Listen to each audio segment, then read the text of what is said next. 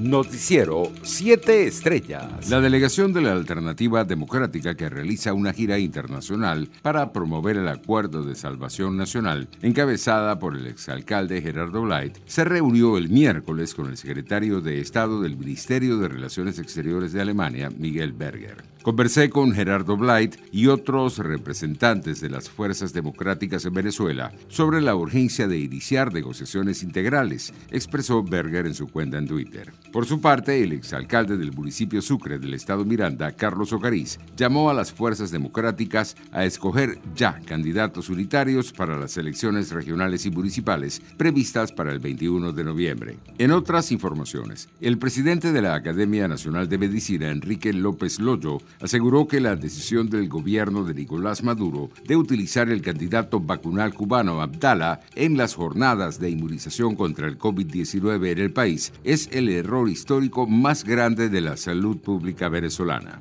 Al igual que lo hizo ayer, el subdirector de la Organización Panamericana de la Salud, el doctor López Loyo, exhortó a las autoridades de Cuba y Venezuela a publicar los resultados de los ensayos clínicos del biológico Abdala lo antes posible. Por su parte, la Organización Médicos Unidos de Venezuela denunció este miércoles que el suministro de oxígeno para pacientes de COVID-19 y de otros con problemas respiratorios se interrumpió durante varias horas en el hospital de Coro, lo que puso en riesgo la vida de los ingresados. El canciller de Venezuela, Jorge Arreaza, reiteró que no ha habido contacto entre el Estado brasileño y las autoridades venezolanas para abrir la frontera entre ambos países. El funcionario pidió a las autoridades de Brasil iniciar negociaciones y las coordinaciones respectivas para actuar con reciprocidad y abrir el paso fronterizo del lado venezolano. Internacionales. La candidata de Fuerza Popular a la presidencia de Perú, Keiko Fujimori, acusó el miércoles al aspirante de Perú Libre, Pedro Castillo,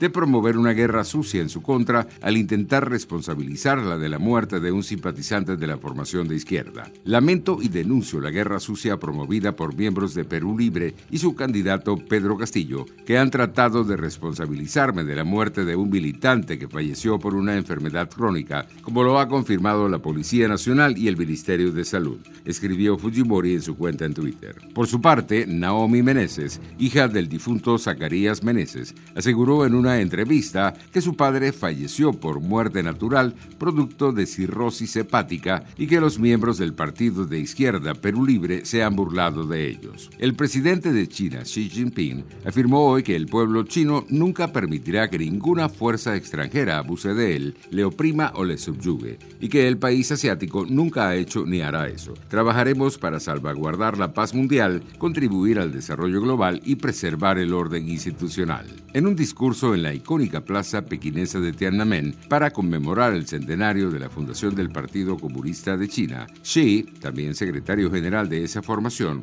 agregó frente a unas 70.000 personas congregadas allí que nadie debe subestimar la determinación, firme voluntad y extraordinaria capacidad del pueblo chino para defender su soberanía. En otras noticias, las autoridades de España decomisaron 600 licencias de conducir y detuvieron a 436 venezolanos por obtener el documento a través de grupos irregulares que operan en Venezuela, los cuales cobraban en promedio 90 dólares y contactaban a sus víctimas por las redes sociales. La policía española activó un operativo en 11 regiones del país para intervenir los 600 carnets de conducir venezolanos falsos que estaban listos para ser canjeados por permisos españoles. Economía. La confianza empresarial en la evolución de la economía japonesa volvió a registrar una evolución positiva en junio y se situó en su mejor nivel desde 2018, informó este jueves el Banco de Japón. El informe de coyuntura económica trimestral del Banco Central japonés, conocido como Tankan, muestra que el índice de confianza entre las grandes empresas nacionales llegó en junio a 14 puntos desde los 5 anotados en el informe de marzo, cuando se recuperó al nivel previo a la explosión de la pandemia de COVID-19. Deportes. La Organización Mundial de la Salud se mostró este jueves preocupada por el contagio creciente de coronavirus